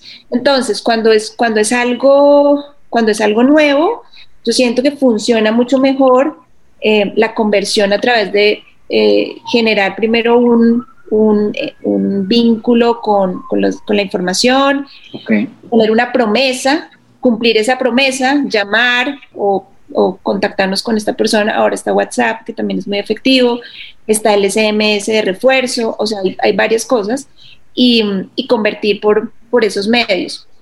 Eh, es, es, digamos, la forma como, como puedes ir más seguro. El donar, el donar de entrada a nosotros no nos funciona mucho. Eso, eso sí. En tu experiencia, ok. Sí. Gracias. ¿Nada más? ¿Fer? Don Fernando. Don Fernando. Pues mira, la verdad es que sí, haciendo un. y es nada más complementando todo lo que ya, ya dijeron Marci y Felipe. Para ese funnel creo que también hace falta, y eso también es tema de mucho tiempo, explicar el growth hacking y el cómo es ir vinculando tal vez ese correo electrónico con alguna otra estrategia, cómo estar jugando con redes sociales como Instagram y sumarlo a YouTube en función de las herramientas que ya te ofrece cada una de estas este, plataformas. Y es como empiezas a hacer que te conozcan. ¿Por qué? Porque son distintos canales, distintos lenguajes, distinto tiempo en, el contenido y eso hace que tengas un acercamiento distinto. Mencionabas el ejemplo del café, pues tal vez en el mismo café no le vas a llegar a, preguntar o a, decirle que se case contigo. Primero tendrás que preguntarle si quiere un café o un té, ¿no? Su nombre y su teléfono básico para luego llamarla, Imagínate que llegas y le pides el nombre y teléfono sabiendo lo insegura que es la Ciudad de México, ¿no? o sea, te lo Pero un buen acercamiento y un, un buen icebreaker creo que sería el café o té y sería, si estoy tomando, o sea, estoy en una cafetería, ¿por qué querría té? Y ahí te da pie a conocer a esa persona. Entonces, son igual estrategias o tácticas de comunicación, depende qué, qué tan avanzado quieras llegar. Y esa es donde creo que el growth hacking, en función de ese funnel de marketing, tiene mucho sentido. Es que, si están de acuerdo, esa es la diferencia entre el éxito o el fracaso. Esa es la diferencia entre que tengas donantes o que digas no funciona lo digital. Y es que, agarrando el ejemplo, por digamos, del café, pues primero es el café. Ese fue tu primer, eh, con alguien que no conocías, nunca antes habías visto a esta persona. Entonces, logras compenetrar con la persona y logras que te dé su teléfono o su email y su nombre. Pero tampoco a la siguiente cita le vas a pedir ya otra vez con el ejemplo que se case contigo. Tal vez la siguiente cita es eh, que la llevas, digamos, a pasear, eh, a ver una obra de teatro. Y luego, eh, luego tienes una boda de tus amigos y, y, te conoce con otra. O sea, ese, ese, esas, esas etapas son exactamente las mismas en una estrategia digital, porque eh, cuando tú lanzas, digamos, una estrategia masiva para bases frías que no te conocen y logras que te dejen, como dice Marce, por lo menos un correo electrónico y un nombre, ¿no? Lo que, lo que me voy y de lo que estamos hablando de estrategia digital es que tú tienes que tener determinados, creo yo, ¿no? Materiales listos para ir llevando, si quieres, de la mano a ese lead, a ese prospecto, a las diferentes etapas. Ok, ¿cómo? Por ejemplo, eh, a través del correo electrónico u otras herramientas, ¿cómo haces que se interese más en tu organización? ¿Cómo generas interés? Una vez que generas interés, que se enganchó, que leyó, que se suscribió a un newsletter, etcétera, luego, ¿cómo generas un deseo? ¿Cómo, ¿Cómo haces que realmente cada vez se empape más con tu organización? para que al final realmente te diga el sí, sí acepto, sí me quiero casar contigo o sí quiero donarte. Ese proceso tarda, ¿no? O sea, lo que yo quiero decir, nada más, este, perdón, Jero, que, que haya, me haya metido ahí, pero lo que yo quiero decir es que eso no ocurre de la noche a la mañana. Entiendo que a veces las organizaciones tienen cierta desesperación y quieren resultados muy prontos, pero lo que quiero eh, eh, hacer entender es que toma tiempo y es un proceso que tiene etapas, digamos, lógicas para que tú logres la conversión deseada, ¿no? Esa conversión deseada solamente creo yo que se va a lograr si tú vas estratégicamente llevando a tus prospectos etapa por etapa, ¿no? Pues nada. Sí, yo, yo tengo relativamente poco por agregar, solamente voy a poner algunas excepciones. Si viniera Brad Pitt o Angelina Jolie, creo que algunos dirían que sí directamente. Sin decir. Sí. Pero. ¿A Brad Pitt? ¿En serio? yo, te digo, Brad Pitt lo dudo, ¿eh? eh o sea. Eh, Prefiero Wonder Woman. así que. Eh, pero no, más allá, más allá de lo morada lo que quiero decir con esto es también de que hay algunos que pueden ostentar, digamos, una posición para poder tener esa propuesta. Y, se, de eso se trata también un poquito, ¿no? Y hablabas recién que el camino es porque no te conocen. Entonces tenés que hacer otro trabajo. Yo, yo creo de que eh, hay que tratar hay que, hay que, hay que eh, voy a tomar esto que decís, Fernando, de, de tomar estas relaciones tomar todo esto como relaciones, ¿no? Pero con esta óptica también, ¿no? De, poder intentar construir un camino en esa relación que sea como te gustaría que te traten a vos también. No, eh, tenemos también, yo, yo creo que el funnel eh, o el pipeline del que hablaba también antes, eh, tiene que ser pensado como una experiencia que la organización quiere poder entregar a los demás. Una experiencia. Qué bonito. Entonces, y, y, yo, yo creo que eh, dos cosas acá, dos puntos que, que, pongo sobre este tema de la experiencia. Número uno, de que tienen que haber un, tienen que estar concatenados, ¿no? Tiene que haber un efecto y causa, ¿no? Una, un llamado a la acción, tiene que haber una, tiene que haber posibilidades de interacción. Yo creo que eso es lo que más hoy tenemos posibilidades. Eh, justamente si queremos una relación, tiene que ser algo eh, de, de, ida y vuelta. Eh, y, bueno, y sobre todo me parece eh, poder eh, tener eh, una relación muy sincera, muy honesta de qué organización sos. Yo creo que muchas veces estamos como las mismas personas, poniéndolos máscaras que son mm, se notan a legua que son máscaras. Mm. es preferible y te puedo asegurar que funciona mucho mejor poder mostrarte cómo soy con todas mis deficiencias, pero saber que soy yo, mm. que eh, ponerte mm, la cara pintada, el, el, mono pintado, digamos, de, colores que te das cuenta a la legua que no, funciona.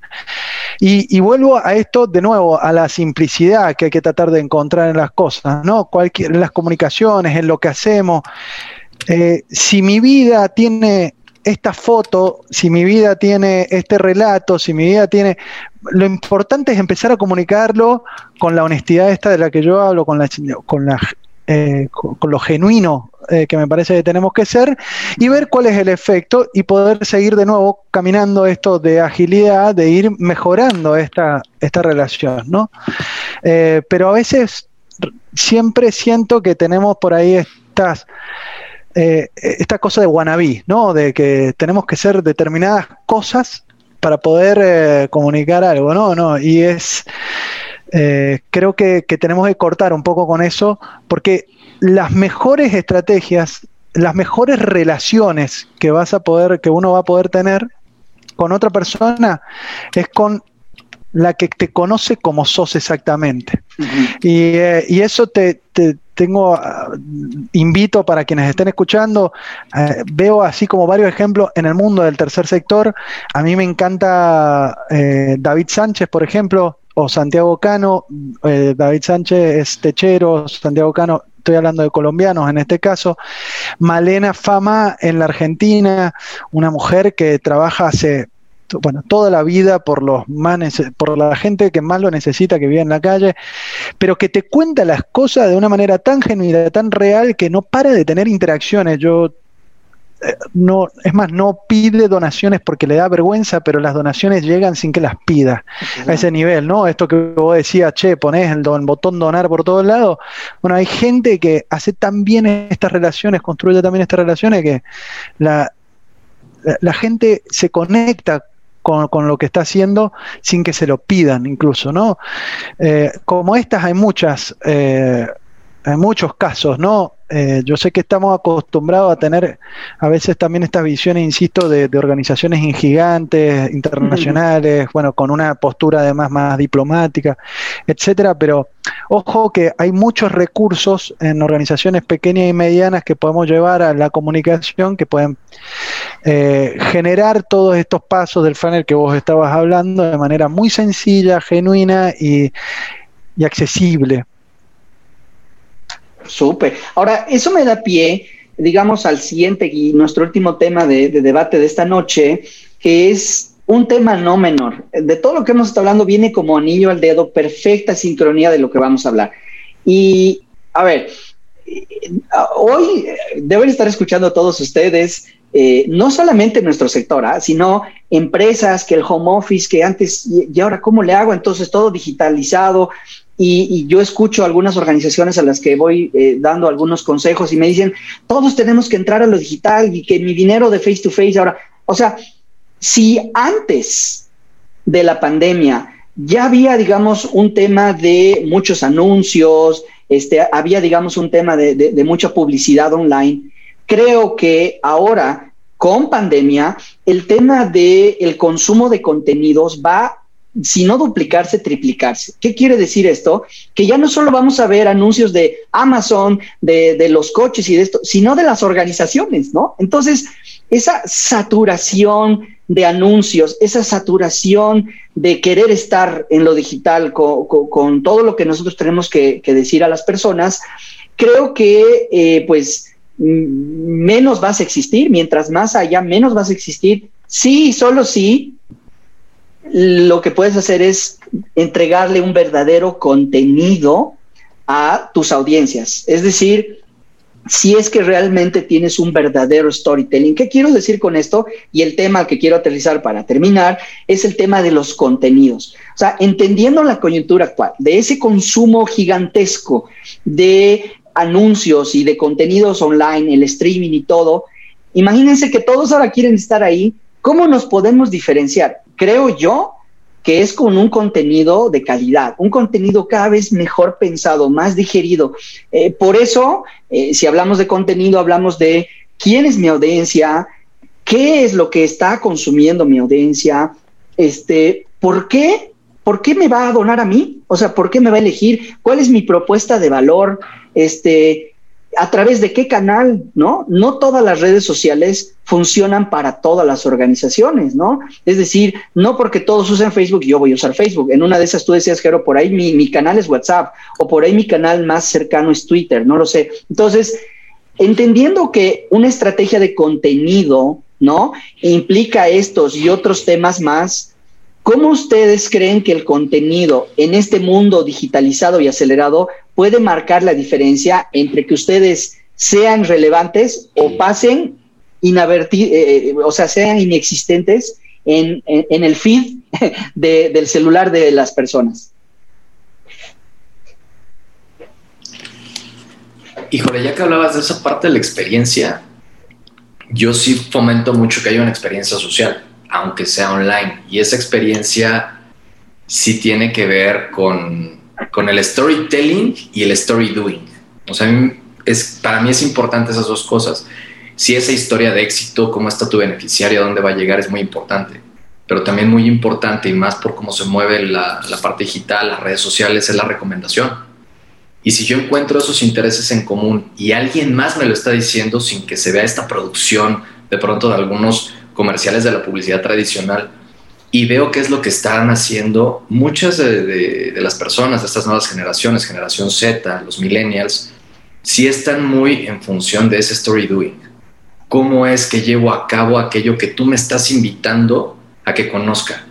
Y si fue una muy buena experiencia social, entiéndase lo que antes era esa experiencia de compra, seguro los vas a tener no nada más fidelizados y como donantes, sino se convierten en embajadores y te van a estar trayendo a la mesa no nada más nuevos donantes, sino un público con intereses en específico en función de lo que ellos están reportando y haciendo allá afuera. Ese es donde yo creo que está ese, ese parte de esa parte importante en lo que estabas mencionando. Ok. Gracias. Felipe, muy callado. ¿Qué pasó? Estaba escuchando a Fer ahí, eh, interesado. Eh, mira, quiero decir algo que, que, bien corto, pero en algunas oportunidades, cuando uno empieza a trabajar en fundraising, trata de como de vender un, un, discurso, ¿no? Eh, trata de vender una causa. Eh, y en algún momento, por lo menos a mí me pasó, que entendí que el fundraising es, eh, eh, darle la oportunidad a una persona que tiene ciertos intereses de canalizar un aporte genuino, de poder encauzarlo a través de una organización. entonces, yo creo que mientras más afinado tenemos ese mensaje y más claro tenemos dónde nos estamos dirigiendo, estamos haciendo un, beneficio no solo a la causa, sino también a quien está haciendo el aporte. Entonces yo creo que es fundamental. Fundamental, ok. Sí, yo, yo agregaría que mm, hay que mirar un poco hacia adentro de las organizaciones, es lo que es interesante, que es lo que tenemos adentro muy interesante para contar porque a veces repetimos o queremos repetir lo que es exitoso para otros. Y resulta que ah, miramos hacia adentro y tenemos historias maravillosas, niños talentosísimos, tenemos cifras, tenemos situaciones que pueden llamar la atención y que nunca, nunca hemos hablado de eso porque nuestra organización siempre tiene el mismo discurso, siempre dice lo mismo o siempre su misión es esta y para de contar. Em, nosotros en, aquí en Colombia, en, una de las organizaciones de niñez más grandes, siempre hablábamos de la familia y siempre hablábamos de la separación familiar y siempre hablábamos de los niños que vivían lejos de su familia y cómo prevenirla y demás. Y un día dijimos, no, hay causas de la separación y vamos a hablar de abuso sexual. Y todo el mundo, pero abuso sexual, eso no es de nosotros y qué vamos a hacer.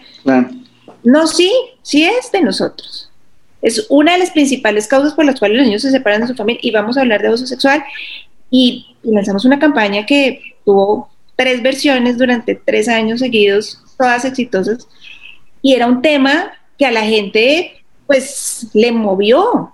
O sea, en Colombia es uno de los países donde más casos de abuso sexual hay al día, infantil. Entonces, eso sumado, el contenido tiene que ir sumado a la imagen sumado al enganche desde, la emocionalidad, tiene que ir sumado, pero debe, debe tener carne, O sea, las campañas deben tener carne, las estrategias deben tener por dentro esa experiencia que queremos que la gente viva, eh, eso que decía Jero, de tenemos que ser genuinos, decir la verdad, somos una organización social y esto es lo que hacemos.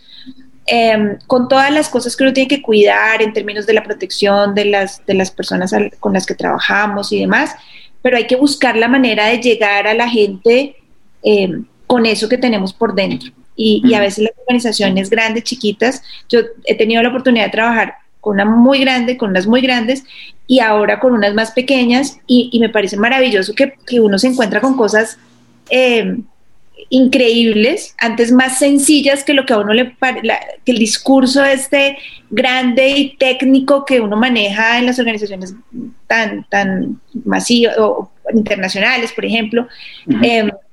En las organizaciones pequeñas se encuentra uno ese, ese enganche más fácil, porque es más fácil de decirlo, porque es más tangible, porque se ve más, es más, es más concreto, ¿sí? Entonces el contenido tiene que, tiene que ir directo a eso, ¿sí? A, contar lo que somos, a, buscar eh, qué es eso que a la gente le puede interesar y que de verdad lo mueve, sin ser...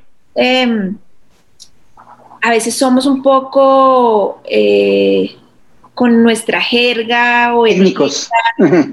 Sí, y, repetimos y decimos lo mm. mismo y, eso ya no es lo que mueve, lo que mueve son otras cosas. Y, y, bueno, súmale a eso las tendencias, súmale a eso lo que está pasando, a eso el contexto, a eso la urgencia y todos los elementos que debe tener, digamos, una, un, un buen contenido, un buen llamado para, para las personas. Y nada más súmale a eso lo que dice Google con una de sus investigaciones, que si en tres segundos tú no llamas la atención de una persona, eh, te perdiste la oportunidad de, de, de, aparecer, ¿no? Súmale nada más ese ingrediente. ¿Tú qué dices, Jero, del tema de los contenidos, esta aceleración y que cada vez más anuncios y todo? Y ahora, ¿cómo podemos ser relevantes eh, en, este, eh, en este mundo digitalizado, cada vez más acelerado también? Bueno, yo yo tengo una, tengo, tengo, tengo una visión de cómo podríamos desarrollar nuestra, nuestra estrategia de contenido. Yo, yo creo que las ONG somos productoras de contenidos naturales, o sea, nos las pasamos desarrollando proyectos, construyendo realidades, o sea, todo lo que fluye dentro de una ONG tiene que ver con contenido y la inmensa mayoría, no todo, pero la inmensa mayoría son para el bien común, para el bien de todas y todos, de todas y todos los, los habitantes de este mundo. Entonces, yo no sé, trabajo a veces mayoritariamente con organizaciones humanitarias, algunas de niñez, y para poner bien un ejemplo, decía, bueno, yo, soy papá, ¿no? Y, y nada, no sé, bueno, acá cuántos son padres, yo sé que Felipe lo es, Marcela, vos también, eh, bueno, vos, bueno, claro, vos también, Ferrer, también. Sí, sí, sí, claro. Bueno, no sé cuánto se preocupan o cuánto les ocupa la cabeza educar bien a sus hijos o a sus hijas, pero es un dolor tremendo, o sea, realmente no saber a veces dónde está apuntando la brújula. Y, y, hay organizaciones que verdaderamente son expertas en temas de crianza, expertas en estos asuntos, y insisto, es un solo ejemplo, y a mí me encantaría que pudiesen estar hablando de que cómo es, viste, de que me puedan estar contando y ayudando a, responder preguntas, eh, en vez de hacerlo con algunos youtubers ahora emergentes, digamos, ¿no? Eh, entonces yo creo que hay una oportunidad eh, verdaderamente interesante de dar vuelta a la media y bueno, y empezar a contar lo que sabemos hacer muy bien adentro, contarlo hacia afuera, ¿no? obviamente hay un desafío adaptativo bien grande, pero me parece sumamente interesante empezar a contar las cosas de otra perspectiva, de otra manera para el público más amplio, ¿no? Eh, igual, de todas maneras, aun cuando no sea más amplio, así como es adentro de la organización y los programas que estás trabajando, vas a poder reflejar, y seguro estás reflejando las realidades de otros montones de lugares del planeta. Entonces también podés contar esas historias. Esto sin amarillismo, esto sin, con cuidado y respeto por los derechos de todas las personas, naturalmente, ¿no? Me refiero a, una estrategia verdaderamente de contenido, ¿no? De valor, que agregue valor a la humanidad. Sí. Ok, pues hoy excelente. Eh, ya, ya, ya se nos va acabando el tiempo. Eh, pues creo que estuvo muy, muy padre toda, toda la discusión. Hemos hablado de, temas interesantes. Miren, nada más para la audiencia que nos ha empezado a compartir, nada más no quiero dejar eh, de, lado el, saludar aquí este, desde Puebla. Eh, hola, mira, nos mandaron unas fotitos de cómo nos están viendo. Saludos hasta Puebla, México. Este, gracias por, por las fotos. Miren ahí nos está viendo ahí nuestra compañera, pues bueno, eh, de esto se trata la Liga del Fan Racing, ¿no? Justamente de esto se trata de, de, pues de, una charla, eh, digamos, sobre temas que nos, nos, nos, preocupan a todas las organizaciones, no solo en México, sino como ven en, en Argentina, en Chile, en Colombia, este, en Perú, en Bolivia, en Ecuador, en todos los países. Creo que estos son los problemas que vamos a ir tocando en nuestros episodios. Este nada más es el episodio uno, eh, se vienen muchos más, vamos a tener sorpresas para ustedes. Yo les quiero agradecer enormemente a todas las personas que nos han estado viendo.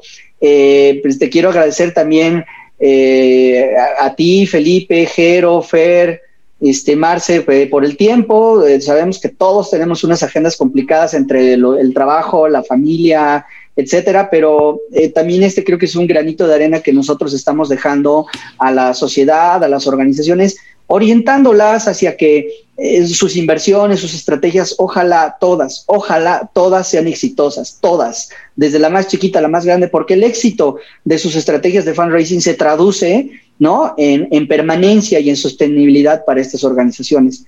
Eh, pues antes de despedirme y antes de, de, terminar esta transmisión, este, pues lo que quiero pedirles a ustedes es dónde las pueden encontrar las personas, por favor, aquí como los tengo yo en mi panel, quiero empezar por aquí por arriba, Jero. Este, pues dinos dónde te puede encontrar la gente, danos tus redes sociales, por favor. No, en LinkedIn, Jerónimo Tutusaus, creo que es lo más rápido y efectivo, no, no hay mucho más. Ok, pues gracias, Jero, y, va a ser hasta el siguiente episodio. Fer, ¿dónde te puede encontrar la gente? Tus redes, échale, por favor. Pues igual, en LinkedIn, así Fernando Rodríguez Hernández o Facebook igual, Rodríguez Hernández Fer, y seguramente me topan por ahí. Perfecto. Marce, ¿dónde te encuentra la gente? También en LinkedIn, Marcela Forero Moreno. Marcela, ok. ¿Y Felipe? Lo mismo. Así nos encuentra. Felipe Rubio, ahí estoy. Sí, y si no, en Santiago, en alguna parte. Bueno, y pues de este lado, eh, con mi nombre igual Fernando Pinaya en todas las redes o éntrense a fernandopinaya.com eh, en todas las redes también para que puedan ver todos los materiales que vamos a ir subiendo. Esta transmisión en cuestión de minutos se sube eh, al canal de YouTube para que la puedan ver Oh, en vivo, eso ya viene la comida allá de Argentina, creo que era una pizza, de las mejores pizzas que he comido allá de Argentina. Qué rico. Este, pues muchas gracias, eh, no sé si alguno de ustedes quiere decir algo más y si no, hasta aquí llegamos y muchas gracias a toda la gente que nos ha estado viendo eh, en la transmisión en vivo. Muchísimas gracias, Fer, muchísimas gracias a la gente también. Hasta la próxima. Nos vemos. no se olviden. Descansen. No se olviden suscribirse. Bye. Hasta la próxima. chao, Jero. Chao, Felipe. Chao, Fer.